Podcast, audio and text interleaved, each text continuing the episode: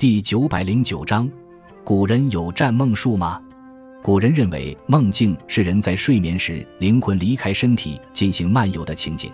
而这种灵魂的活动是受到鬼神指使的，所以根据梦象可以体察神意和预知吉凶，因此就产生了占梦术。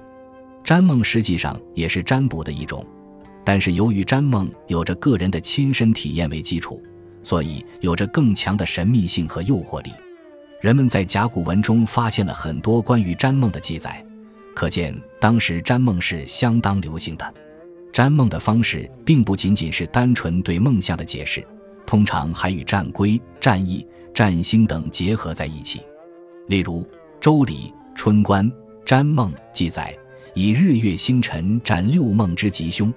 占梦在上古无事不占的历史时期发挥着重要的意义，对政治事件多有影响。如《尚书·太史》记载，武王誓师伐纣时，曾鼓舞将士们说他的梦兆和龟卜是一致的，为大家预言战争是一定会胜利的。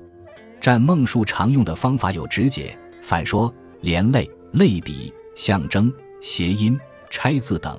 主观随意性相当大，但也蕴含着某些心理学和生理学的知识。